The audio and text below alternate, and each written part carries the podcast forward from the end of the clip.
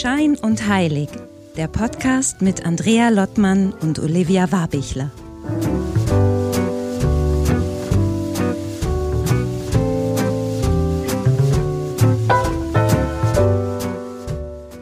Hallo Olivia, hallo nach Graz. Hi Andrea, hallo nach Husum. Ja, es ist heute mal eine ganz andere Weltstadt. Es ist meine Heimatstadt, in, in der ich heute aufnehme, von der ich heute dich in der, in der Grauen Stadt am Meer besuchen darf. Und ich habe eben schon gelernt im Vorgespräch, ganz kurz zum Warmwerden, es ist die nach Wien die zweitgrößte Stadt ne, in Österreich. Genau, genau. ganze, ich glaube, es sind 300.000 Einwohner insgesamt. Und das bedeutet in Österreich schon zweitgrößte Stadt, aber sehr schön, also sehr besuchenswert auf jeden Fall. Für Graz Tourismus kann man durchaus da ein bisschen Werbung für die Stadt machen, weil es wirklich eine schöne Altstadt ist und also tatsächlich viele Leute, die ich kenne, die, die aus Deutschland oder so sind, auch schon mal in Graz waren, warum auch immer. Und deswegen, ich fühle mich da schon auch immer sehr wohl. Aber ich bin natürlich auch mit einem gewissen Grund hier, weil Familienbesuch. Und das ist vielleicht auch schon der Link dazu, zu unserer Gästin von heute, warum wir heute sozusagen eine Dame hier zu Gast haben, die den gleichen Namen trägt wie ich. Und jetzt, Nämlich äh, Warbichler. Genau, ja. den kennt man natürlich. Äh, der ist mittlerweile schon. Aus Funk und Fernsehen ist ja schon aus, bekannt, Oliver. Aus Funk und Fernsehen, stimmt. Ich habe ja auch noch mal gedacht, was ist noch mal mit meiner Fernsehkarriere? Da müssen wir auch noch mal gesondert drüber sprechen, Andrea. Aber genau, deswegen haben wir ja heute hier ähm, meine Mutter zu Gast. Die sitzt hier neben mir und wir haben uns gedacht, wir nutzen das einfach mal, dass das, also quasi meinen äh, Besuch zu Hause, dass wir da auch mal eintauchen in dieses woher kommt denn eigentlich das ganze Olivia. Interesse? Genau, genau, an Spiritualität und so. Um mal zu genau. gucken, wie ist Olivia eigentlich die geworden und warum ist sie so geworden, wie sie geworden ist? Woher rührt dieses Interesse für Spiritualität? Und weil ja auch, ich weiß gar nicht, aber wir fragen jetzt deine Mutter. Erstmal heiße ich Sie jetzt herzlich willkommen. Hallo Isabella Warbichler. Es ist mir eine große Freude, weil ich dich jetzt zum ersten Mal auch wirklich mal sehe, nachdem ich dich seit vielen Jahren immer schon durch Geschichten von Olivia wahrgenommen habe. Deswegen ist es mir eine große Freude. Ganz toll, dass du das heute machst. Hallo nach Graz. Ja, hallo Andrea. Ich danke sehr für die Einladung. Für mich ein sehr spannendes Ding. Ja, für uns alle, glaube ich. Das ist echt ja. eine Premiere hier, so eine Family-Folge. Ja. ja, ich ja. finde es auch schon ein bisschen. Olivia ist auch ein bisschen nervös, ne? Sonst ist Olivia immer super cool, aber ich merke so, es ist jetzt ist eine andere Nein, ich finde es allein schon lustig, dass mir auffällt, dass ihr beide unterschiedlich meinen Namen aussprecht, äh, weil, weil du sagst ja immer Olivia. Ja, und ich sag Olivia. Oh, stimmt, ja, das ja. Aber wie ist denn richtig eigentlich? Gibt es ein richtig? Ja, wie immer, das ist je nachdem. Das also ja, das ja. ist genau. Olivia ist vielleicht eher englischsprachig, oder? Mhm. So, ja, und Olivia. Mondän, eine Frau von Welt. genau. Und da sind wir ja bei den Frauen, ne? ich weiß gar genau. nicht, äh, Isabella, ob du es weißt. Hörst du unseren Podcast eigentlich? Wahrscheinlich nicht, ne? Ich habe jetzt doch schon äh, drei bis vier äh, Folgen gehört, habe mich ein bisschen eingehört und bin sehr positiv angetan. Also ich finde es wirklich interessant, wie er das macht. Ich bin ganz stolz auf meine Tochter mhm. und ich finde, ihr macht das sehr gut und äh, man, man lernt, man lernt mhm. davon. Mhm. Gell? Das und freut mich ich weiß jetzt gar nicht genau, welche Folgen du gehört hast, aber wir, du tauchst immer mal wieder auf, also nicht namentlich, aber man sagt immer so, beim, wir nehmen dann irgendwie einen Bezug so ein bisschen auf äh, Olivias, äh, die Frauen in Olivias Familie, wie ja. Olivia geprägt wurde, da tauchst du natürlich auf. Hin und wieder spricht Olivia von dir als Hippie-Mutter schon mal so ein bisschen, mhm. um das schon mal so ein bisschen äh, anzuteasern hier. Und dann Bitte ja. was? Späthippie und Frühpunk. Genau, ja. so sagst du es ja. eigentlich. Und dann kommt neben dir dann auch äh, die anderen Frauen in eurer Familie zur Sprache, also quasi die Generation davor, die Oma, die verstorben und glaube ich die Uroma, die noch eine besondere Rolle spielte. Da kommen wir gleich drauf zurück. Deswegen ist es richtig cool, heute mal mit dir zu sprechen, um so ein bisschen zu ergründen, wo kommt denn Olivia her und was ist denn das mit den Frauen in der Familie, Warbichler? Ja. Genau. Ähm, Isabella, ich möchte mal ganz kurz starten. Magst du ein bisschen was zu deinem, wie du groß geworden bist, wo du herkommst, ein bisschen was zu deinem Leben zu sagen? Welcher Jahrgang ja. bist du? Wie bist du ja. geprägt worden? Kannst du uns ein also, bisschen. Ich bin Jahrgang 1961, also mhm. ich werde jetzt 63 Jahre alt und äh, bin in Graz geboren tatsächlich und auch aufgewachsen, mitten in der Stadt, im Zentrum sozusagen, in einer großen Altbauwohnung. Und äh, wie ich klein war, haben da wirklich viele Leute zusammen gewohnt. Das waren meine Großeltern, meine Eltern, Mutter, Vater und meine Großmutter hat zwei Kinder adoptiert gehabt, die, die Töchter ihrer Schwester. Da waren wir dann doch einige in diesem Haushalt zusammen und so peu à peu sind dann halt die Cousinen ausgezogen und haben geheiratet und so weiter. Und wie ich elf Jahre war, sind wir daher nach Straßgang gezogen, wo ich jetzt auch wohne. Das ist so ein kleiner Vorbezirk von Graz. Und ja, meine Mutter hat da eben 50 Jahre lang gelebt und jetzt lebe ich da nach ihrem Tod. Gell? Mhm. Ja. Und Olivia hat immer, oder was dann so betont wird, auch in unseren, weil es geht ja um Spiritualität, die wir versuchen möglichst ja. bodenständig darzustellen, dass du, ja. also sie sagt ja mal, wie war das jetzt nochmal, Spät-Hippie, Früh-Punk, Olivia? Punk, ja. Richtige, genau. Wie würdest du das einordnen? Oder wo, wieso ja. sagt Olivia das? Kannst du uns weil, mal so ein bisschen... Weil äh, wir uns gerade vorhin unterhalten haben drüber, e-, ehrlicherweise. Standard. Und, äh, und ja, ich ja mit äh, Baujahr 61 jetzt nicht äh, der klassische Hippie, die ja ein bisschen älter war, haben zu dieser mhm. Zeit, gell, mhm. als ich jugendlich war. Aber mich tatsächlich dadurch, dass ich ältere Freunde hatte und so weiter und ich auch musikalisch in Form der Beatles geprägt war, ähm, wo ich halt äh, zur Firmung einen Kassettenrekorder und eine Musikkassette von den Beatles bekommen habe und das hat mich schon sehr geprägt und deswegen so zu diesem Hippie neigend. Altersmäßig wäre halt Punk auch schon drinnen gewesen, aber das war, ich bin halt eine Softe. und du sagst ja. gerade Firmung, da, da, werde ich ja hellhörig, das zeigt ja schon mal, dass ihr, dass du eigentlich katholisch, also kann man Ein, sagen? Äh, altkatholisch. Altkatholisch. Altkatholisch, mhm. das ist, mhm. äh, ja, aber vielleicht ganz kurz für alle, die es nicht kennen, kannst du kurz klären, was das bedeutet, altkatholisch? Altkatholisch ja. ist äh, näher zum evangelischen, also nicht äh, zum römisch-katholischen und äh, der Papst wird nicht als Oberhaupt anerkannt und äh, die Priester dürfen auch heiraten. Und Frauen dürfen Priester werden, glaube ich. Und gell? Frauen dürfen Priester werden, genau. Also eine sehr, eigentlich eine sehr moderne Art Auf der. Moderne Art, ja, mhm. genau. Das, also, was den Katholiken äh, fehlt eigentlich. Die, die, fehlen, ja. Also die mhm. Großmutter war auch Altkatholikin. Wir waren, ich bin auch so in den Religionsunterricht gegangen und das war eben alles schon ja, ein bisschen mehr frei, würde mhm. ich sagen. Gell? Und würdest du sagen, wenn ich da jetzt, weil das gibt so einen schönen Anlass jetzt da, das so ein bisschen aufzubauen, hast du an, also bist du klassisch mit, mit der Bibel dann auch groß geworden? Also ist die Nein. klassische so mit Nein, also dadurch, dass wir so eine Nähe gehabt haben zur Kirche, das war gleich um, um den Häuserblock und auch eine Bekanntschaft zu diesem äh, Pfarrer, der dann zu uns auf Besuch war auch und sein Glas Rotwein gerne bei uns im Vorraum getrunken hat und wir da zusammensaßen, sind wir natürlich auch in die Kirche gegangen, aber es war jetzt nicht dieses, dieses streng gläubige, ähm, das war's, das war's äh, sicher nicht. Mhm. Und äh, ja, also diese Erziehung, die halt römisch-katholische, äh, streng geprägte erfahren, das habe ich nie gehabt. Nein, das mhm. nicht. Mhm. Nein. Und in Erinnern, äh, ich erinnere mich auch ähm, in der Wohnung an eine Marienstatue mit Jesuskind, die mich von Kind an immer so fasziniert hat und tatsächlich, was das Christentum angeht, ich nicht so eine Beziehung zu Jesus habe, aber zur Maria immer wieder so eine Affinität hatte und natürlich im Laufe der Jahre dann draufgekommen bin, dadurch, dass die Mutterbeziehung nicht so gut war, dass das so eine Art Beälterung schon in frühen Kindheitsjahren war, mir selbst ein Muttergefühl zu geben, indem ich mhm. mich halt an die Mutter Maria mhm. innerlich, äh, nicht mit Worten, aber innerlich gewendet habe. Mhm. Mhm. Da sind wir ja schon so bei diesem, also das ist für mich auch so dieser Marienbegriff irgendwie, ne? In, in mir ja. zu Hause sein, sich selbst dieses Mütterliche zu schenken, ne? Richtig, Selbstliebe, dieses mhm. Weiche, mhm. sich selbst annehmen und das Wort Selbstbeälterung habe ich ja jetzt erst kennengelernt, aber das trifft es dann schon, indem man sich selbst Elternteil ist. Mhm. Na, weil man auch ein bisschen sagen muss, dass zwar viele Frauen bei uns, also so Uroma oder beziehungsweise meine Uroma, deine Großmutter. Großmutter, genau. Äh, und dann deine Mutter, also die waren ja bei uns sozusagen ein bisschen Tonangeberinnen, ja. aber du hast die engste Beziehung eigentlich zum Opa gehabt, also ja. zu meinem Uropa. Ja. Mhm. Und der war auch derjenige, der dich so ein bisschen aufgezogen hat und so.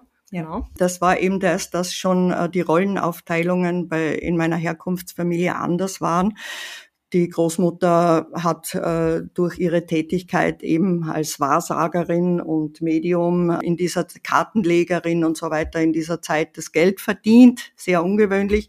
Und der Großvater war zu Hause und hat auf, hauptsächlich auf mich aufgepasst und gekocht und den Haushalt geschupft. Und äh, deswegen war das halt einfach anders bei uns. Das, und ja. Das ist natürlich, Entschuldigung, weil das ist natürlich jetzt so eine super, das kommt jetzt fast in so einem Nebensatz. Also Olivia hat es ja schon öfter erwähnt im Podcast, so die Uroma, also von Olivia Dier, ne, die äh, eins der ersten Medien war irgendwie, ne? Oder ja. Wahrsagerin in ja. Österreich. Ja. Das ist natürlich spektakulär, weil wir sprechen da in, über welchen, also das ist ja dann die, die war ja dann ganz, ganz früh eine ihrer Art. Auch heute ist ja überall im Fernsehen gibt's Astrologie, TV-Sendungen, ja, es gibt ja. Questico und wie sie alle heißen, diese Hotline. Ja, ja. Und in eurer Familie gab es schon ganz früh einen Menschen. Könnt ihr mir dazu oder könnt ihr uns da noch mal so ein bisschen was zu erzählen, wie das also wie ist es entstanden? Wie kam das? Wie, wie sah das aus damals, sich den Lebensunterhalt als Wahrsagerin zu verdienen? Ja, also zum ja. einen ist sie von Hotel zu Hotel gereist und hat dort äh, so so Art Shows gemacht und so halt das Geld verdient. In, Im Zuge dessen hat sie auch meinen Opa kennengelernt und dann äh, schließlich geheiratet und die dritte Tochter geboren. Das ist eben meine Mutter. Mhm. Und äh, danach in der Annenstraßenwohnung, wo ich aufgewachsen bin, in der großen Wohnung, äh, gab es ein Zimmer, wo sie äh, Leute empfangen hat. Und mhm. äh, kann mich nur erinnern, ich habe als Kind immer so das Gefühl gehabt, dort oben passiert das Geheimnisvolles und irgendwie so, was ist das? Und dann habe ich mich einmal unterm Bett versteckt und habe dann schon gehört, wie der Opa unten gerufen hat, wo ist die Isabella, wo ist die Isabella? Ja, ich konnte mich natürlich nicht melden und war dann super enttäuscht, dass dass, wie ich da so lang unten gehängt bin, dass da nichts als nur geredet wurde. Und ja, war langweilig. Gell? Das hat so spannend gewirkt und dann reden die nur. Ne? Aber tatsächlich hat sie schon Beratungen gegeben und ich glaube auch horoskopische Berechnungen gemacht und ja, äh, viel Karten geschaut und ja. Ja. Aber Glaskugel, ich glaube, das habe ich immer gedacht, ne? War das wahr? Nein. Nein. Mist, habe ich die Lüge, habe ich, hab ich eine Lüge vielleicht wir das nicht wieder bedienen in den nächsten Folgen, weil ich weiß jetzt Bescheid. Aber es ist so schön einfach. Man sieht da die Groß Urgroßmutter von Olivia Bisi vor dieser vor dieser Kugel sitzt. Okay, ja. das ist jetzt zerstört der Traum. ja, macht nichts. Aber die Karten waren auf jeden Fall schon da. Also das ist ja dann tatsächlich auch weitergegeben worden irgendwie. Ja. Ne? ja. Aber sozusagen die Uroma war ja trotzdem. Also eben das eine war, glaube ich, dieses ein bisschen fast schon Matriarchat, was du gerade ja. schon erzählt hast, was interessant ist, auch für die Zeit, denke ich. Auch für die mal. Zeit, ne? Mhm. Genau. Und äh, das andere eben auch dieses Weitergeben, ne? weil dann sozusagen ja die, die Uroma nochmal sagen, in der, in der Kronenzeitung Werbung geschalten. Also ich glaube, das bedeutet schon was irgendwie. Also ich glaube, sie war wirklich nicht unbe eine Unbekannte. Ja, angeblich, meine Mutter hat erzählt, dass sie auch in den Kinos als Vorspann eine Werbeschaltung gegeben hat. Aber ich, das kann ich nicht verifizieren, ich weiß es nicht. Mhm. Aber, Aber das ist schon die Marketing, cool das. oder das waren schon diese Marketing, äh, war irgendwie schon diese, diese Berufung von Olivia ein bisschen die Schatten voraus. Ne? Und Olivia bringt jetzt beides zusammen, ein bisschen das Spirituelle und das Marketingmäßige, was du ja kannst in der Kommunikation. Ja. Es lag ja. schon wirklich in den, es liegt in den Genen bei der Familie Babich. Ja, das war stimmt. spannend für diese ja. Zeit damals. Das ja. war total abgefahren. Das war sicher spannend und es ist sicher ungewöhnlich. Also mhm. ja, das schon. Mhm. Aber es hat auch Schattenseiten. Mhm. Es hat äh, Kannst du da welche benennen? Was, was würdest du jetzt so als Schattenseite sehen? Also eine große Schattenseite war sicher, dass die Frauen durch diese Machtstellung, wenn man sie so nennen darf, halt doch auch sehr auf sich selbst bezogen waren und auf ihre Interessen und äh, dieses fürsorgliche Element dadurch nicht so vorhanden war. Mhm. Und als Kind interessiert einen ja das nicht, ob die so toll ist, sondern da möchte man ähm, haben, dass die Mama da ist. Und das ist halt eher ein Defizit. Mhm. Insofern, ja, es ist toll und jetzt kann ich mir auch viel draus holen und ich merke auch, dass die Olivia das sehr gut kann, dass sie mhm. für sich einen Benefit rausholt. Aber ich denke, dass man, dass ich das als Kind anders oder als Jugendliche oder auch noch bis ins Erwachsenenalter ein bisschen anders gesehen habe. Gell? Mhm. mhm. Ja. Und diese Beschäftigung mit, also wenn man mitkriegt, so die Karten legen, Medium und so, äh, hat man da, oder was hast du da für ein, für ein kannst du sagen, so ein, so ein Bild gehabt von Spiritualität klingt uns so groß als Kind, kann man das, kann man das Wort, glaube ich, gar nicht in den Mund nehmen. Was hast du da geglaubt oder gab es da irgendetwas, durch diese Welt, die sich da vielleicht für dich als Kind auftat, dass du an etwas anderes geglaubt hast? Also, dass es da einfach schon mehr gibt oder dass es Energien gibt oder sowas wie, wie hat sich vielleicht dann da dein Bild auch einfach geändert? Oder, oder, ja. Also fürs Erste würde ich meinen, so als Kind, dass ich äh, so Wahrnehmung, eine starke Wahrnehmung hatte im Sinne von spüren, die Dinge erspüren oder Raumenergien wahrnehmen oder die Energie des Menschen wahrnehmen.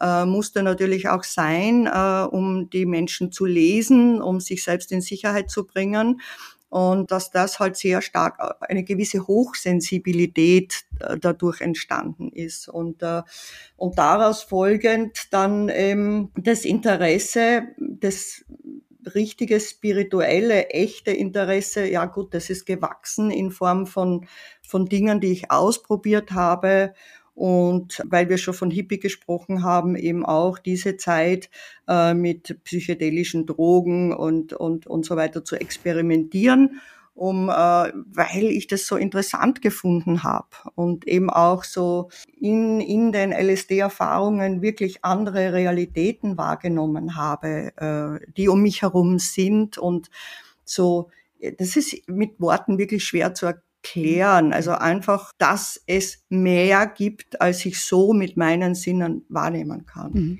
Aber da muss man ja äh, schon sagen, ich glaube, das ist nicht in jeder, also die Grundvoraussetzung, die in der Familie quasi da war, ist wahrscheinlich schon eine gute für das Ganze, oder? Weil ich könnte mir vorstellen, ähm, diese Beschäftigung mit Bewusstseinserweiterung, alleine schon, dass man weiß, dass man ein Bewusstsein hat und was das bedeutet. Ja, das ist schon ne? wirklich, war die Generation ja. früher dran als, ähm, ich glaube, meine Familie.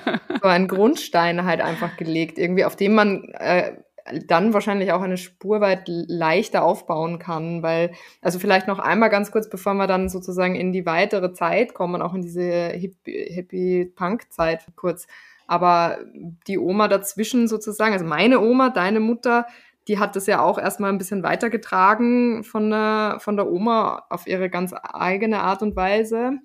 Also von der Uroma, jetzt komme ich so durcheinander, aber ich glaube, ihr könnt uns noch folgen irgendwie. Vielleicht einmal noch mal kurz, was, was weißt du von der Oma in dem Sinn, was hat sie von der Uroma übernommen, mit Engeln sprechen oder, oder solche Geschichten, weil ihre eigene Art vielleicht auch von spirituellem Zugang gefunden, der ja dann auch nicht deiner war. Das Nein. ist nochmal Ja, also ich denke, die Oma, also deine Oma, meine Mutter, hat eben das Kartenlegeding übernommen. Also das mhm. hat sie schon gerne gemacht. Sie hat dann auch mit, den, mit der Route äh, gearbeitet und so ausgetestet, wobei ähm, sie dann auch im, in späteren Jahren dann eine Ausbildung gemacht hat. Ähm, die so von englischen Heilern äh, gemacht wurde, von der White Lodge, äh, denke ich, hat sich das genannt, und die ja tatsächlich auch in Krankenhäusern mitarbeiten dürfen in, in England. Mhm. Und äh, da hat sie doch über Jahre hinweg eine Ausbildung gemacht und hat das dann auch in Form von Massagen und so weiter angewendet. Und da hat sie dann schon einen Zugang gefunden zur Spiritualität, die mir schon auch gefällt.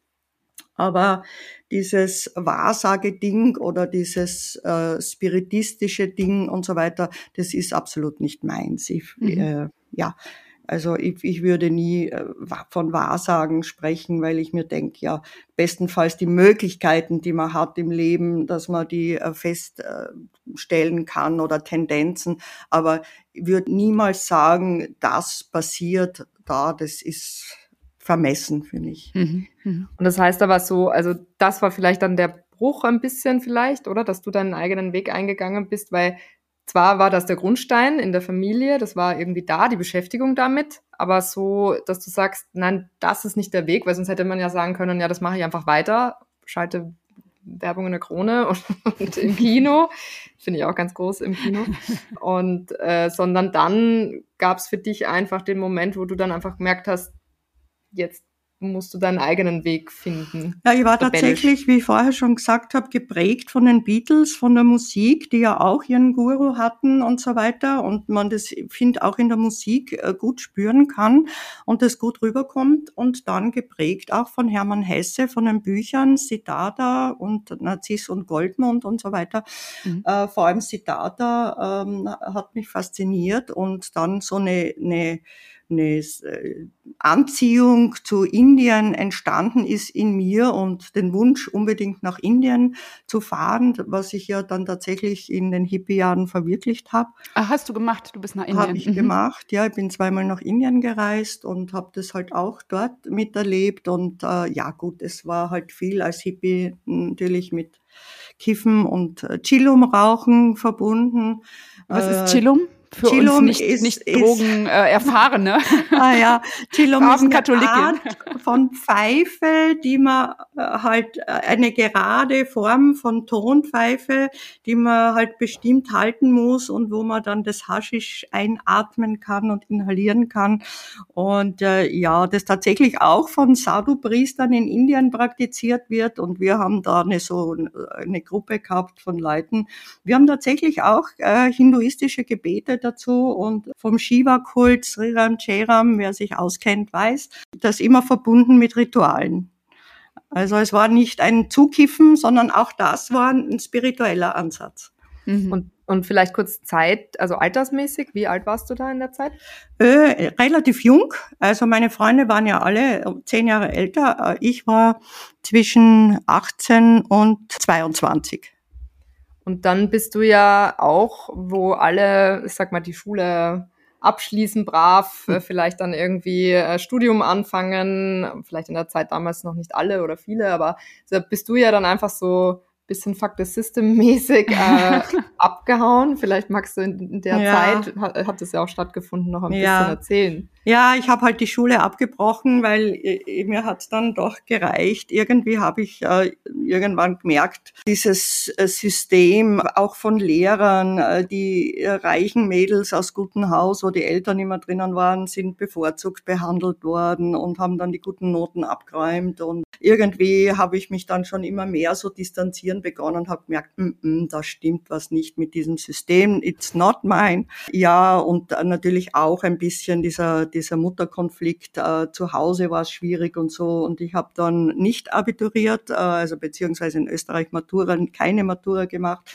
sondern bin nach Berlin abgehauen und habe mir die Großstadt gegeben und im Zuge dessen dann auch zwei Indienreisen gemacht, nach Marokko gereist und äh, wie ich dann zurück nach Graz gekommen bin, auch zwei Italienreisen, wo ich getrennt bin, barfuß äh, gereist bin und mit, mit Schmuck machen mir ein bisschen Geld äh, erworben habe zwischendurch und äh, im Freien gewohnt habe, in einer Höhle äh, äh geschlafen habe, äh, in Pinienwäldern und so weiter am Strand und tatsächlich auch zwei Monate im Wald gelebt habe in der Südsteiermark und ja, solche Dinge gemacht.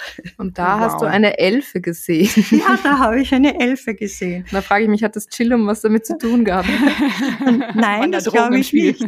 Nein, nein, das glaube ich nicht, weil das war tatsächlich in sehr frühen Morgenzeiten und äh, bin dann, äh, musste halt aufs Klo und dann habe ich diese Elfe gesehen und wir haben uns beide erschrocken. Also äh, Wie sieht so eine Elfe aus, Isabella, wenn du es gerade erwähnst? Tatsächlich, ja tatsächlich, wie sie in, in Märchenbüchern dargestellt werden. Es mhm. ist so ein Schmetterlingswesen, ein, ein Menschenwesen mit Schmetterlingsflügel, äh, Flügel, so ein äh, Hauerl hat's aufgehabt und äh, was das Beeindruckende war, wie sie mich gesehen hat, dass ich sie sehe, äh, ist sie so herangezoomt plötzlich, also so und war dann mhm. äh, groß vor mir und ist dann verschwunden. Mhm. Und ich war den ganzen Tag, war ich so angeknipst und äh, ja, was war das? Gell? Also war schon eine schöne Erfahrung. Ja. Und vom Zeitraum, äh, wenn, also Berlin, die ganzen Reisen und so, dann bist du ja wieder nach Graz zurückgekommen. Genau. Wie lange war da, ist die Zeit vergangen? Jahre? Das war eben kurz bevor ich dann äh, zum Buddhismus äh, gekommen bin und dann deinen Papa kennengelernt habe. Gut, jetzt wissen wir die Zeit trotzdem nicht, aber also ich da war ich, äh, ich war 23, wie ich, äh, also okay. na, wie ich ja. dich geboren habe, wie ich mhm. die Anna geboren habe, war ich 23. Okay, mhm. ja. Aber das klingt sehr, sehr früh, sehr mutig, sehr wild, sehr ähm, entschlossen. Du sagst eben so, so gegen das System und so, aber da ist ja eine unheimliche Kraft drin. Also das, das liegt ja da, also da kommt ja jetzt auch, wir bekommen ja auch des Öfteren irgendwie zu sprechen dann auf, auf die Frauen in eurer Familie, da, da klingt so viel Urkraft und so viel ich mache einfach mal irgendwie mit. Und das, das finde ich, kann man an diesen paar Stationen, die du gerade erwähnst, von Reisen, von Dingen, die du ausprobiert hast, total mit. Und das in sehr, sehr jungem Alter. Das finde ich sehr erstaunlich. Also. Ja, und ich freue mich, dass ich es gemacht habe und ich möchte es nicht missen, weil es jetzt immer noch im Alter auch Re Quellen sind für mich. Es sind Ressourcen. Ich erinnere mich gerne daran und ich freue mich, dass ich mutig war und out of the system auch Dinge ausprobiert habe. Und äh, damals, es war mir wurscht, was andere von mir halten oder, oder, oder so. Ich wollte ich wollte es einfach wissen. Bin natürlich auch ein, eine Witter-Persönlichkeit, die äh, muss Dinge dann machen und wenn sie will, dann will sie. und ja. ja. und dann sagst du gerade so nach diesen, nach diesen Jahren, sprachst du gerade davon, dann bist du zum Buddhismus konvertiert. Ja. War das die, äh, war das die Erkenntnis dann aus diesen Reisen, aus diesen Erfahrungen, die du gemacht hast, dass das am ehesten deine, deine Heimat ist? Nein, das war eigentlich was Zufall. Also es ist ein, ein, ein Lama in Graz gewesen. Und äh, ich wollte mir den Vortrag anhören und dann äh, bin ich da hineingekommen gekommen und habe dann tatsächlich auch äh, Zuflucht genommen. Also das nennt man so, dass man Zuflucht nimmt in den Buddhismus, ähm, dass man die Lehre anerkennt und die Praktiken, die damit verbunden sind. Und äh, das ist ja ganz ein äh, großes System. Und äh, da habe ich dann Olivias Papa kennengelernt und ja, dann sind wir beide tibetische Buddhisten gewesen. Und dann ist auch schon, jetzt gehen wir schon in die nächste Generation, bei Olivia dann bald zur Welt kam, ne? Ja, Sozusagen. also zuerst die Anna, mhm. 1984. Genau, du hast noch eine etwas ältere, genau. zwei Jahre älter. Wie alt ist Anna? Zwei Jahre älter? Ja, mhm. eineinhalb, eineinhalb, Jahre. Eineinhalb. Genau, und 1986 kam Olivia zur Welt. Mhm. Ja. Und ich weiß ja von Olivia, das wird ja auch, also thematisieren wir immer, oder Olivia deutet es an, obwohl ich noch keine richtige Erklärung und Antwort bekommen habe. Olivia hat ja auch mehrere Namen. Sie ist buddhistisch getauft und trotzdem ist Olivia auch Altkatholikin, ne? Klär mich auf, ja. Isabella. Ja, das war den Großeltern zuliebe. Mhm. Großeltern äh, väterlicherseits, die äh, wollten tatsächlich, hätten die das nicht verkraftet. Und dann meine ich ehrlich, wenn da keine Taufe gewesen wäre und wir haben uns dann entschieden, das doch zu machen, äh, Heinz und ich, obwohl ähm, wir schon auch äh, gesagt haben, und das war uns beiden immer wichtig und mir auch sehr wichtig, dass äh, man sich spirituell frei entscheiden kann, wohin man möchte und diese Vorprägungen nicht so mein Thema sind. Also ich halte es wirklich da mit der Freiheit. Das ist wirklich eine Freiheit, die wir haben dürfen. Wohin wollen wir uns entwickeln? Mhm. Aber es das heißt mhm. also eine altkatholische Taufe sozusagen und dann gibt's aber noch diese, dieses ähm Zuflucht nehmen. Mhm. Da war Olivia war fünf Wochen alt, mhm. hat, hat der Lama sie gesegnet und ihr einen Namen gegeben. Die äh, Cewang Lamo, die Göttin des kraftvollen Lebens. Und äh, von mir bekam sie ja in der Taufe den Namen Olivia Andrea und Andrea bedeutet ja auch die Starke. Das hat mich so gefreut, dass, äh, dass da das, also diese Energie schon äh, ich gefühlt habe, die sie ja hat, weil die Buddhisten geben schon Namen, die auf, auf die Energie der Person, entweder einen guten Wunsch oder die Energie, die schon vorhanden ist, mhm. äh, auf das abgestimmt ist. Ne? Und da war die Energie ganz klar da, ne? Das war die nicht nur der Wunsch, sondern ich glaube, die war, oder? Ja, eindeutig. Die war schon bei der Geburt da. Sie kam raus und wusch war, die Kraft war da. So kennen wir sie. Ja. Ich sage jetzt auch ja. Ja. Aber die, also die Anna wurde zuerst getauft, ne, mhm. buddhistisch. Dann wurde ich getauft, aber ich war näher dran, also nach meiner Geburt relativ nah. Fünf Wochen, Fünf Wochen. danach, ja. Und genau. Die Anna war schon älter, die konnte schon sitzen, die war so ein halbes Jahr alt oder so. Aber es ist ja auch interessant, weil unsere Namen sehr auseinandergehen. Also Iris hat ja eher so mit Wonne zu tun und meins ja. mit Kraft. eben dieser Power. Ja. ja. Wo es ja, glaube ich, aber immer heißt, so dass, dass man das auch findet dann im Laufe des Lebens oder so. Entweder entwickelt, ja, ja, Was, was schon da ist. Dein Name bedeutet aber auch im Sinne von sinnvoll, kraftvolles, sinnvolles Leben. Mhm. Und ich denke, dass du da auf einem super Weg bist, das zu entwickeln. Schauen wir mal. Aber hast du selber auch einen buddhistischen Namen bekommen? Ich habe auch einen buddhistischen Namen bekommen, die äh, Göttin des, der, höchsten Freude. Und ich habe jetzt vor kurzem meinen zweiten begonnen, äh, bekommen, weil ich dann erneut Zuflucht genommen habe. Und bin jetzt die Göttin des Kraftvoll, also des langen Lebens. Mhm. Des langen Lebens, ja. Aber das müssen wir gleich nochmal auflösen, warum du jetzt nochmal zu den Buddhisten ja. äh, gekommen bist. Okay, das heißt, das war damals diese und mit, mit meinem Papa gemeinsam, ja. ihr wart da sehr aktiv gemeinsam. Ja. Und dann war es ja aber schon so, dass du da irgendwann einmal wieder ein bisschen davon weggegangen bist. So, was, ja. was ist dann sozusagen der Grund gewesen?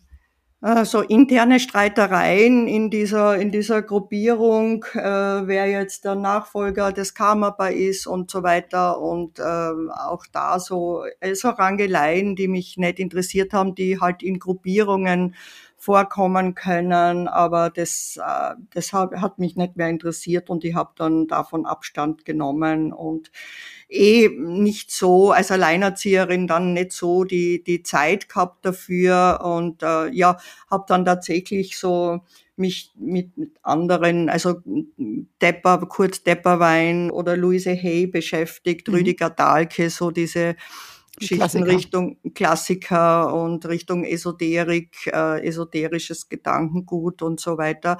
Auch immer so, also im Sinne einen kleinen Hausalltag gehabt, äh, praktisch, also mit ähm, Figuren, die mir was bedeutet haben und die so eine gewisse Ausrichtung, hab, innere Ausrichtung habe ich eigentlich nie verloren. Mhm. Ja. Und was war dir dann wichtig, Isabella, oder euch damals bei der, als ihr Kinder bekamt, also mit Anna und Olivia, wie sollte da die Ausrichtung sein? Oder wie habt ihr versucht, die beiden zu erziehen, wenn man das jetzt auf so einer spirituellen oder vielleicht auch allgemeinen Art und Weise? Was war euch wichtig in, im, im Rahmen dieser Erziehung? Dadurch, dass mein Ex-Mann und ich aufs Land gezogen sind, auch tatsächlich auf einen Bauernhof und ähm, so Back to Nature so ein, ein Slogan war, der uns bewogen hat, äh, war die Ausrichtung auf alles Natürliche auf äh, natürliche Ernährung, auf natürliche, wir hatten einen Garten, natürlicher Landbau. Heinz hat sich mit Bonsai-Schneiden beschäftigt. Äh, ich habe mich mit Ikebana-Stecken beschäftigt. Und für die Kinder war uns wichtig, dass sie in einem natürlichen Rahmen aufwachsen. Ja, also vom Kochen her, ich hatte eine Getreidemühle, es wurde alles frisch, es, es gab kein Hipglasel oder so, das war alles frisch vom Garten und frisch verarbeitet. Ich habe sie lang gestillt, beide Kinder, mhm. also ein halbes Jahr voll gestillt und dann äh, ein Jahr dazu äh, gefüttert. Ja, das war uns ganz wichtig, das Natürliche. Mhm. Ein natürliches Leben, ein gesundes Leben. Und das war nicht so schwierig, weil das war ein Vierkanthof, da war ein Stallgebäude neben. Also sie haben auch gesehen, wo die Eier herkommen von den Händeln. Sie haben die Milch, wo sie herkommt von der Kuh, wie gemolken wird. Und äh, ja, und Schweine gab's auch. Da haben wir ab und zu, das wurde auch geschlachtet und mhm. ja, sehr Natürlich. Natürlich, mhm. ja. Und auf so einer spirituellen, also muss man sich vorstellen, gab es besondere Rituale? Was war euch wichtig? Gibt es gewisse Rituale, wie so ein Tag abläuft oder irgendwas, was vielleicht anders ist als bei anderen zur damaligen Zeit? Oder Olivia, hast du was in Erinnerung vielleicht? Auch mal dich gefragt? Also an die ganz frühe Zeit, ehrlicherweise, habe ich sowieso wenig Erinnerung. Mhm. Also vor, ist, ne, vor sechs, irgendwie fünf, sechs kann man. Genau. Mhm. Und du hast es kurz mit einem Satz erwähnt, weil ja dann eine Scheidung kam irgendwie und da war ich halt einfach klein und deswegen erinnere ich mich da an sehr wenig. Ähm, das, das was, was ich natürlich in Erinnerung habe, aber ist jetzt spannender von dir zu hören, glaube ich, ähm, ist einfach das, das Räuchern war immer da, die, die Räucherstäbchen waren immer da. Grundsätzlich war standardmäßig ein Besuch im Esoterikladen da. Die äh, ist sehr lustig, weil das Mikro, was wir hier aufgebaut haben in unserem Studio am Küchentisch, äh, ist auf den Tarotkarten, die glaube ich auch seit damals da sind. Also ja. das ist immer das gleiche Kartenset, also das ja. uralte Kartenset. Dann waren natürlich eben diese ich sage jetzt mal, unendlich viele Bücher, die du gelesen hast. Da habe ich jetzt nicht so viel mitbekommen davon. Aber es war schon so, dass dann Freunde von dir beispielsweise, wir waren dann am, am See gemeinsam und dann hat man halt wirklich auch, dann hat sie Tarotkarten gelegt. Also das war schon, die Oma natürlich habe ich auch mitbekommen äh, von der Seite, aber diese Art von, ich weiß nicht, ob man es jetzt Rituale nennt, aber ich sage jetzt mal grundsätzlich, diese Beschäftigung damit war immer eingewoben in, irgendwie in diesen Alltag. Und, und ich glaube, bei dir war es einfach so, du hast dich immer mal wieder phasenweise, dann war es die Quantenphysik, immer weiter bewegt irgendwie im, im, im gleichen Kosmos, aber mit einer gewissen anderen Richtung vielleicht. Richtig, ne? ja.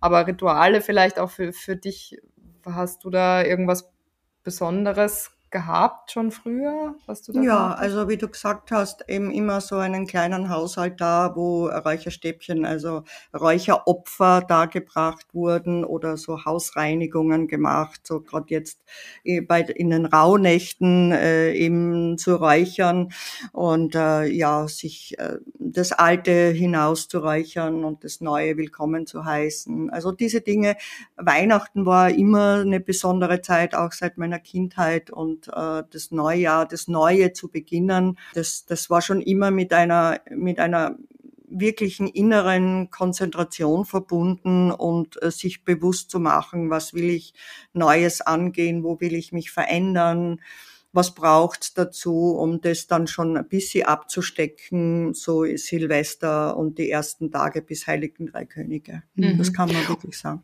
Ja. Und würdest du sagen, hast du Olivia auch oder auch, auch die Anna, haben die diese Bewusstseins- Themen dann auch schon mitgekriegt oder ganz automatisch, weil du sie einfach gelebt hast? Weil ich möchte nochmal erinnern, du hast gerade gesagt, Kutepperwein und Louise Hay, das sind ja nun wirklich die, also Kutepperwein ist jetzt auch irgendwie über 90, Mitte 90 oder was. Louise Hay ist verstorben, aber das sind ja sie, sie ist die Grand Dame gewesen, wenn es darum ja. geht, so, dass irgendwie äh, heile deinen Körper über deine Gedanken, ne? Und dass die Gedanken mhm. alles sind und dass du wirklich dich ausrichten sollst, jeden Tag auf Liebe.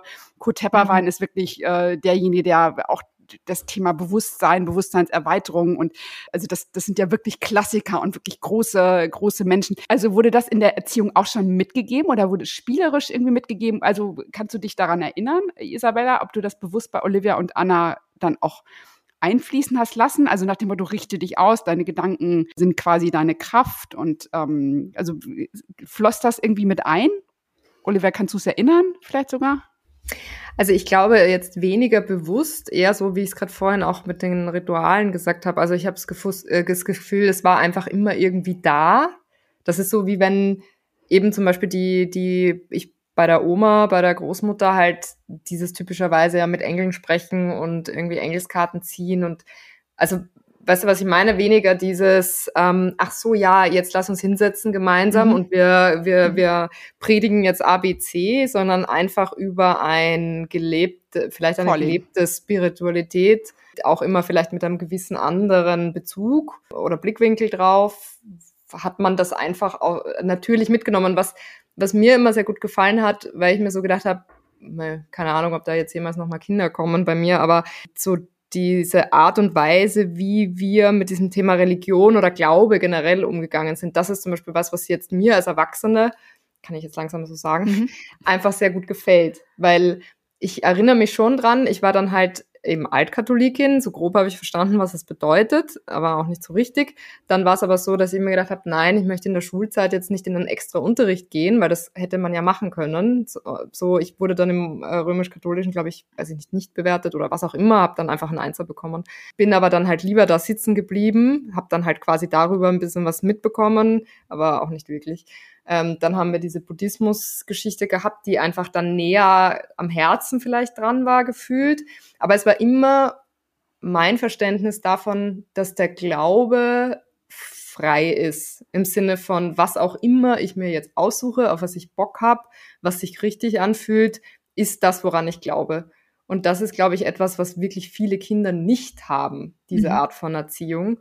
Und das kann man, glaube ich, nur empfehlen, vielleicht an die HörerInnen und Hörerinnen vor allem draußen oder so, die vielleicht da gerade am Überlegen sind, wie sie, wie sie dieses Thema an ihre Kinder vielleicht weitergeben. Aber ich finde, so hat das nie was dogmatisch wurde nicht genau, dogmatisch wurde nicht aufgezwungen und generell dieses Guruhafte wobei manchmal hatte ich schon das Gefühl du hast auch geliebäugelt mit so dem einen oder anderen der vielleicht so ein bisschen ein, ein für mich jetzt zu lautes guruhaftes äh, Wesen hatte. Also deswegen war ich dann eher diejenige, die da so, ich sag mal, den vorsichtigen Blick drauf gehabt hat, weil ich glaube ich selber nie so fasziniert war davon, aber trotzdem waren einfach immer viele Optionen da. Und das tut halt extrem gut, wenn man so aufwächst.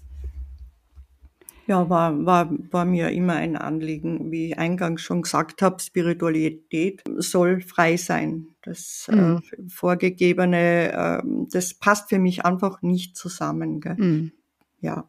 Und Oliver, du hast es gerade schon angedeutet und es kommt ja auch mal wieder in unseren Podcast-Folgen so ein bisschen durch. Also wir haben jetzt erfahren, so Isabella hat eben, deine Mom hat eben das sehr ausgelebt und sehr ähm, auch deutlich und, und experimentiert und du warst trotzdem mal so ein bisschen fasziniert, aber immer so ein bisschen mehr zurückgenommen. War das so? Also hattest du auch, war das auch ein bisschen, oh, Vorsicht irgendwie oder war das einfach, kannst du das nochmal so ein bisschen sagen? Weil ja, ich glaube, ich meine, ich frage ich frag mich halt immer so ein bisschen, ob das nicht ein bisschen normal ist. Das war so wie deine Chillum Berlin-Erfahrung und so. Äh, wenn man so aufwächst, das, äh, und ich finde zum Beispiel, vielleicht darf ich das kurz erzählen, das fand ich immer interessant, die Methode, wie du gesagt hast, wenn man irgendwie Lust hat auf Drogen, dann hat die Mama zu mir gesagt, dann, dann kommst zu mir weil dann probieren wir es gemeinsam aus. Und da habe ich halt ein einfach Weg. Mhm. nie, ja, ich habe halt einfach keine Lust dazu. Das Bedürfnis gehabt, genau, genau das gleiche, weil du jetzt keine Verbote ausgeschlossen, also auch da heute haben wir, wir müssen eigentlich so eine Erziehungsfolge draus machen, mhm. aber ich glaube, das war der Schlüssel dazu, dass man halt einfach in dem Kind nichts auf, auslöst, wo man sagt, das muss ich jetzt unbedingt machen und Rebell Rebellion oder so. Aber natürlich habe ich so ein bisschen vielleicht meine eigene Art und Weise damit gehabt. Ich sage jetzt nicht zu rebellieren, aber so, ähm, ich glaube, bei mir ist dann eher diese Vorsicht entstanden. Mhm. Vielleicht auch, weil, ne, Oma, Uroma, irgendwie war immer, alle waren so geprägt von einer gewissen Sache und das war so selbstverständlich und es gibt halt Engel und das ist halt so. und ich glaube, da war ich schon ein bisschen diese, vielleicht auch ein bisschen vom Papa, ich weiß es nicht, aber so ein bisschen die skeptische und wie gesagt, das mit diesem es gab einfach manchmal so Sachen, die ich dann mitbekommen habe, die du vielleicht auch gehört hast. Ich kann es jetzt gar nicht wirklich benennen, aber wo ich dann so war, oh, weiß ich nicht, ist das vielleicht so ein stülpt einem da gerade zu sehr jemand seine Meinung über. Mhm. Das passt für mich nicht zusammen mit diesem, äh, der Glaube ist frei. Und ich glaube, da war ich eher immer ähm, die kritischere von uns beiden. Vielleicht auch, weil du vielleicht die offenere warst. Weißt du, was ich meine? Dass man sich so ausgeglichen hat. Wir sind ja auch dann sehr eng natürlich aufgewachsen. So. Naja, vielleicht, das ist einfach ein Unterschied äh, von der Persönlichkeit, die Herangehensweise ans Leben. Äh, der Bitter, also ich musste immer ausprobieren, Learning by Doing.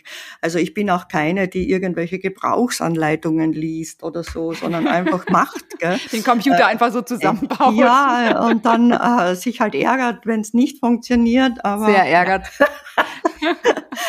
da kann man ja. ja. eine Karte legen hinterher oder eine Kerze anzünden, damit es wieder funktioniert. Dass der Ärger verfliegt und die schlechten Energien äh, hinausgehen. ja, genau. Na, aber ich möchte noch äh, kurz dazu sagen, also ich habe jetzt nicht äh, wollen, dass meine Kinder Drogen nehmen oder experimentieren, sondern mir wäre wichtig gewesen, dass sie eben nicht auf gepanschtes Zeugs kommen oder so, sondern wenn das Bedürfnis, dann würde ich mich kümmern um eine, eine gute Quelle. Also das hm. war noch in Jahren, wo ich dazu Kontakt gehabt habe. Jetzt ist das alles vorbei.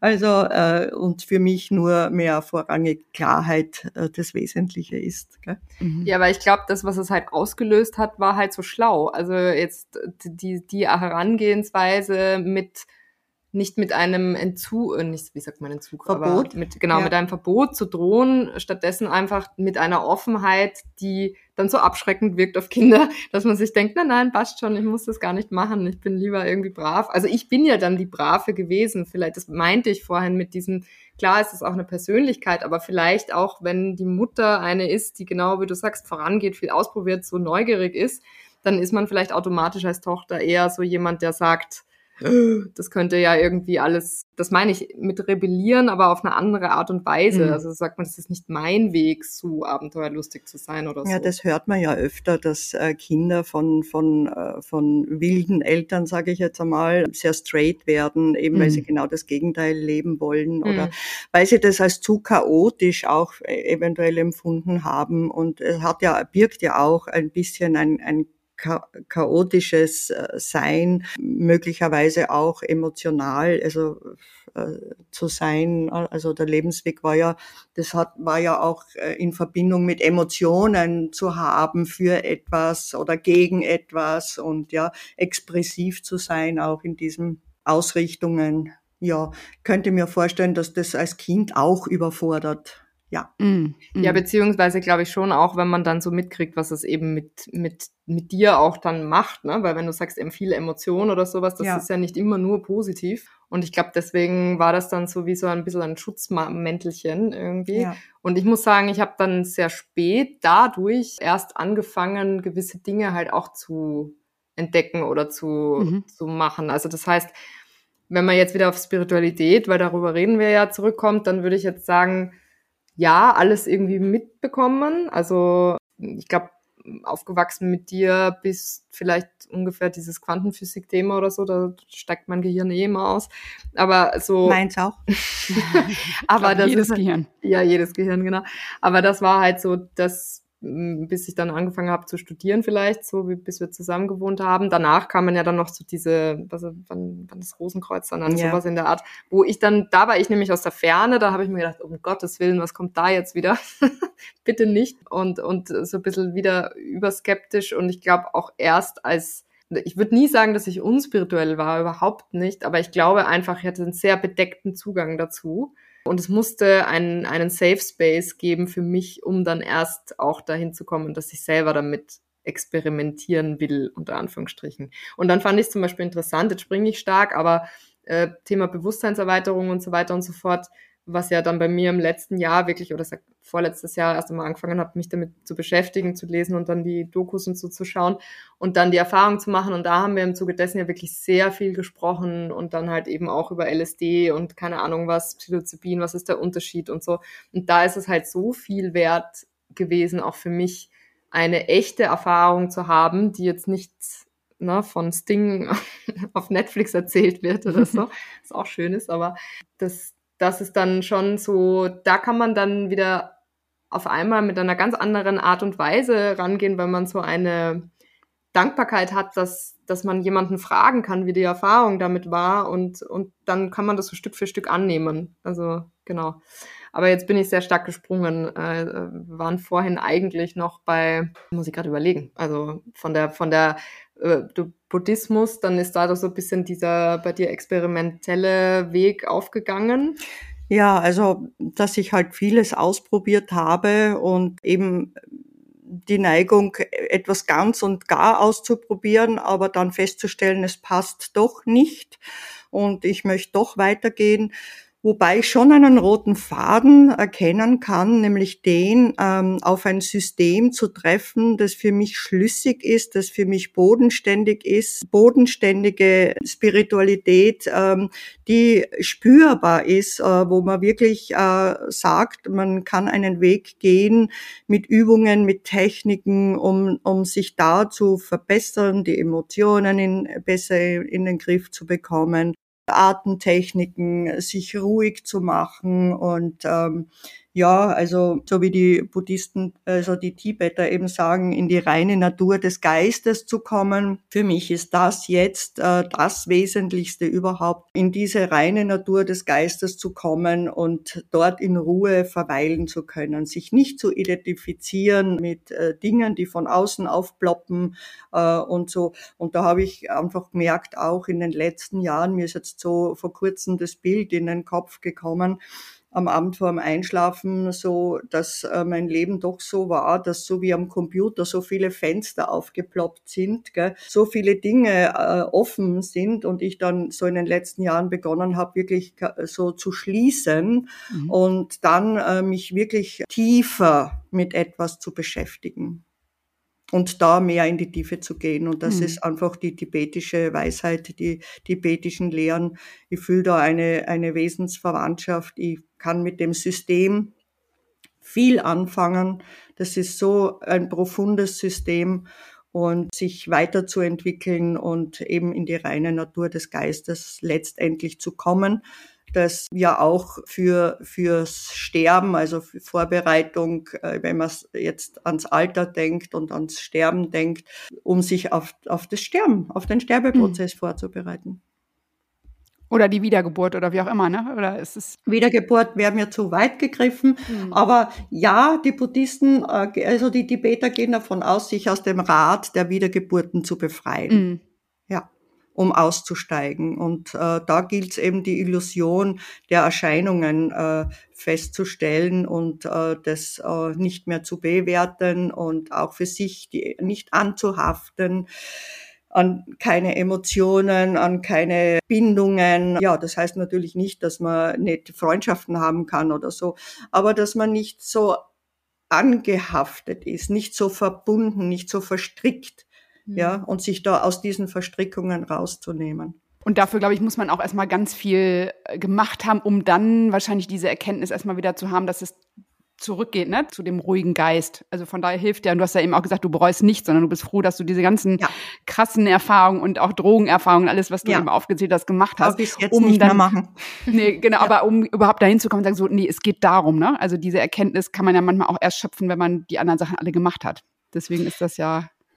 Glaube ich auch, ja. Hm. Ja. Also das heißt eigentlich so ein bisschen der der Bogen schließen eigentlich, ne? Das, was die Klammer, die aufgemacht wurde, so ein bisschen die Klammer zumachen. Was ich aber interessant finde bei dem, weil du das gerade gesagt hast, Verbindungen auflösen, ist es jetzt nicht, also mein Verständnis gerade so ein bisschen von, was ist denn eigentlich Spiritualität, wäre für mich, um jetzt eine andere Übersetzung zu finden, ist halt, halt eigentlich das Thema Verbundenheit. Also so diese, diese Klarheit, dass alles un, unendlich miteinander verbunden ist, was ja wir als Menschen irgendwie hingekriegt haben, uns da so wichtig zu nehmen oder wie man es jetzt auch ausdrücken kann, Stichwort Ego oder was auch immer, um diese Verbindung aufzulösen. Und äh, jetzt sieht man, wo uns das hingebracht hat äh, in der aktuellen Zeit und da wieder hinzukommen. Oder was ist vielleicht auch für dich das, die Bedeutung dann in dem Fall von Spiritualität? Verbundenheit ist äh, ein großes Schlüsselwort, aber Verbundenheit äh, im Sinne von Mitgefühl haben. Also auch da sagen die tibetischen Buddhisten eindeutig, dass im Zuge des Wiedergeburtsdenkens es sein kann, dass du jederzeit auf deine eigene Mutter triffst, dass das vielleicht deine eigene Mutter war und die Menschen so wahrzunehmen, dass sie deine eigene Mutter sein könnten und äh, auch so zuzugehen und eben das Bodhicitta entwickeln. Das bedeutet eine Haltung den Menschen gegenüber, dass jeder Mensch sich spirituell weiterentwickeln äh, soll und äh, ich dazu da bin, nicht um Ego zu sein, sondern um zu helfen oder um da zu sein, um dieses Bodhicitta zu entwickeln. In, also allen Menschen, allen, Lebe, allen Lebewesen mhm. gegenüber, nicht nur Menschen, sondern alle, allen Lebewesen gegenüber. Und wenn, also ihr seid jetzt gerade zu Hause, irgendwie Familientreffen in Graz. Wie muss ich mir denn das jetzt vorstellen? Also jetzt, Olivia, wissen, Olivia, du hast jetzt vor anderthalb Jahren oder vor zwei Jahren eben halt deine Pilzerfahrung gemacht. Du bist gerade sehr auf dem Trip auch von Eckhart Tolle, beschäftigst dich viel mit dem Bewusstsein, mit dem Ego etc. Wie, wie stelle ich mir dann so ein Zusammentreffen? Habt ihr dann jetzt besonders tiefe Gespräche? Hat sich das nochmal gedreht bei euch? Zieht ihr erstmal eine Karte und sagt, erstmal gucken, wie jetzt äh, das Wochenende wird? Oder also wie, wie muss man sich das so vorstellen? Oder gibt es so Silvester, Weihnachten, irgendwelche wo er dann sagt, jetzt werden einmal die Karten gelegt. Wie, wie muss man sich das vorstellen bei euch? Ja, äh, also ich meine grundsätzlich, wir sind ja in der Ausstrahlung jetzt im neuen Jahr, aber ich sag jetzt mal ja, um die Weihnachtszeit herum ist bei uns schon immer so ein, ein also ich glaube, sprechen tun wir immer wahnsinnig viel und es geht immer eigentlich in irgendeiner Form um diese Art von nennt es jetzt Spiritualität oder Verbundenheit. Also wir haben auch sehr ehrliche Gespräche. Also das heißt, äh, wir sind dann ja immer zu dritt, meine Schwester und wir beide. Und dann ist da gar keine, also ich glaube, uns interessiert, da gibt es so einen schönen Spruch, mich interessiert die Mitte der Welt nicht, sondern der Rand, also im Sinne von, das, das, das, das alles, was, was in irgendeiner Form vielleicht bei anderen Familien nicht typischerweise aufs Tableau kommt, ist irgendwie bei uns gefühlt immer ein bisschen da. Also das heißt, das ist schon was, was ich als sehr besonders wahrnehme, dass man da sehr ehrlich und authentisch und aufrichtig miteinander spricht und auch wirklich versucht, in den anderen sich so reinzuversetzen und irgendwie geht, geht man auch immer mit einer Erkenntnis nach Hause. Also das ist auf jeden Fall so. Und wenn es jetzt eben um Fragen oder sowas geht oder Neujahr und, und, und so, dann ist es schon so, dass äh, du auch Tarotkarten legst. Natürlich lesen wir auch Horoskope und so, aber das ist ja, ähm, da kann die Mama nur müde drüber lächeln. der Geist ist schon ganz woanders im Kopf. Da sind die Waage und der Zwilling, also meine Schwester und ich noch ein bisschen anders drauf. Aber ja, also ich glaube, das ist es natürlich auch, was es so besonders macht, weil man auch dann ein, dieses gemeinschaftliche Erlebnis überhaupt hat das ist was Besonderes. Mhm. Weil eben, wie gesagt, in welcher Familie hat man das, dass man dann so mit so einer, okay, was gibt's im neuen Jahr für mich? Leg mir mal die Karten, schauen wir mal da rein. Und Haben dann aber gar auch, nicht, sage ich nochmal so. Bei ja. das ganz anders ab. Da würden alle sagen, hä, jetzt die Karten hier raus für mich, aber der Exot eigentlich bei uns irgendwie. Ja, und das, und aber das Interessante auch da wieder, du, wir machen das ja so ähnlich, wie wir es auch bei mir machen, weil wir legen dann zwar, wie ich so, also auch selber mache, meine ich jetzt mit Never Not Magic, weil wir legen dann zwar die Karten, aber im Grunde äh, ist das immer eine Anregung für ein Gespräch. So. Und das ist kein, wie du sie vorhin gesagt hast, das ist kein, das ist jetzt keine Wahrsagerei oder mhm. sowas, sondern das ist wirklich einfach eine, ich würde sagen, fast schon ein bisschen Mischung aus spirituellen und psychologischem Weg irgendwie zu ergründen. Und das ist Standard bei uns. Ja, das kann ich nur bestätigen. Es ist Standard bei uns und äh, mir ist das extrem wichtig. Mir ist extrem wichtig, eine ehrliche Beziehung zu meinen Töchtern zu haben und dass sie sich weiterentwickeln. Und mich interessiert es, mich interessiert das Leben von ihnen, mich interessiert, was passiert, wie sie die Dinge sehen, wie sie die Dinge wahrnehmen. Manchmal versuche ich halt irgendwie aus meinem Erfahrungsschatz etwas beizutragen. Vielleicht könnte man das so sehen oder so sehen. Und äh, ich finde, ich finde, also das sind auch die Dinge, die mich interessieren, eher so äh, in Richtung auch philosophische Gespräche oder auch durchaus politisch gefärbte Gespräche, sozialkritische, gesellschaftskritische Gespräche.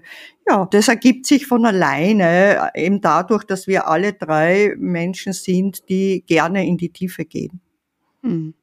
Und ich kann einfach nur sagen, jetzt mit Olivia bin ich, darf ich jetzt seit einigen Jahren befreundet sein. Und ich kann immer nur sagen, da haben sie ganz, ganz viel richtig gemacht, Isabella oh, oder du, äh, du ja, und auch dein, dein mittlerweile leider verstorbener Ex-Mann, aber da ist irgendwie ganz ja. viel gelegt worden und de der Grund geht irgendwie echt auf. Und es ist irgendwie auch spannend, dass ich Olivia so ein bisschen in den letzten Jahren durch den Podcast ja irgendwie äh, noch ein bisschen intensiver auch begleiten kann und immer mal wieder in diesem Austausch einfach sein kann, was da so aufploppt und was da kommt. Und jetzt macht es noch mehr Sinn mit diesem Hintergrundwissen, was ich jetzt einfach ähm, durch dich erfahren habe, Isabella noch viel, viel spannender. Jetzt kann ich Dinge noch mal anders einordnen oder ähm, glaube, weiß dann noch eher, wo kommen denn jetzt diese Aspekte her irgendwie. Also finde ich ganz spannend deswegen. Also ich habe mich riesig gefreut hier über dieses Gespräch, dass es heute so zustande gekommen ist. Jetzt frage ich euch nochmal, möchtet ihr noch an dieser Stelle etwas etwas mitgeben? Oder gibt's noch eine Frage äh, irgendwie? Oder Olivia willst du jetzt noch mal in diesem in diesem Rahmen irgendwas deine Mutter fragen was äh, alle hören sollen? Nicht? Na, ich finde das ganz gut was du gerade gesagt hast. Einfach Frage jetzt no pressure aber willst du noch was mitgeben? Du hast jetzt mhm. noch ein bisschen Sendezeit. Gibt's noch was wo du sagst das habe ich noch möchte ich noch gerne sagen ja, ich würde einfach gerne sagen, dass jeder sich die Freiheit nehmen soll, sich selbst auszuprobieren, um auch wirklich zu spüren, was passt für einen, was passt für einen nicht und den Mut zu haben, diesen Weg zu gehen und auch Dinge auszuprobieren, die vielleicht in der Gesellschaft kritisch betrachtet werden. Einfach sich ausprobieren, dann wird sich ein Weg auftun und davon bin ich überzeugt. Ja, und herzlichen Dank für die Einladung. Es hat mich super gefreut. Vielen, vielen Dank an euch beide. Und das war jetzt gerade wieder nochmal so ein Rezept für das, für ein richtig schön schein- und heiliges Leben sozusagen, was Isabella jetzt nochmal erwidert. Vielen, vielen Dank. Liebe Grüße nach Graz. Das war ganz toll. Dankeschön. Dankeschön. Baba, Andrea. Tschüss. Baba. Wir sagen Bussi und Baba. Bussi und Baba. Tschüss. Tschüss.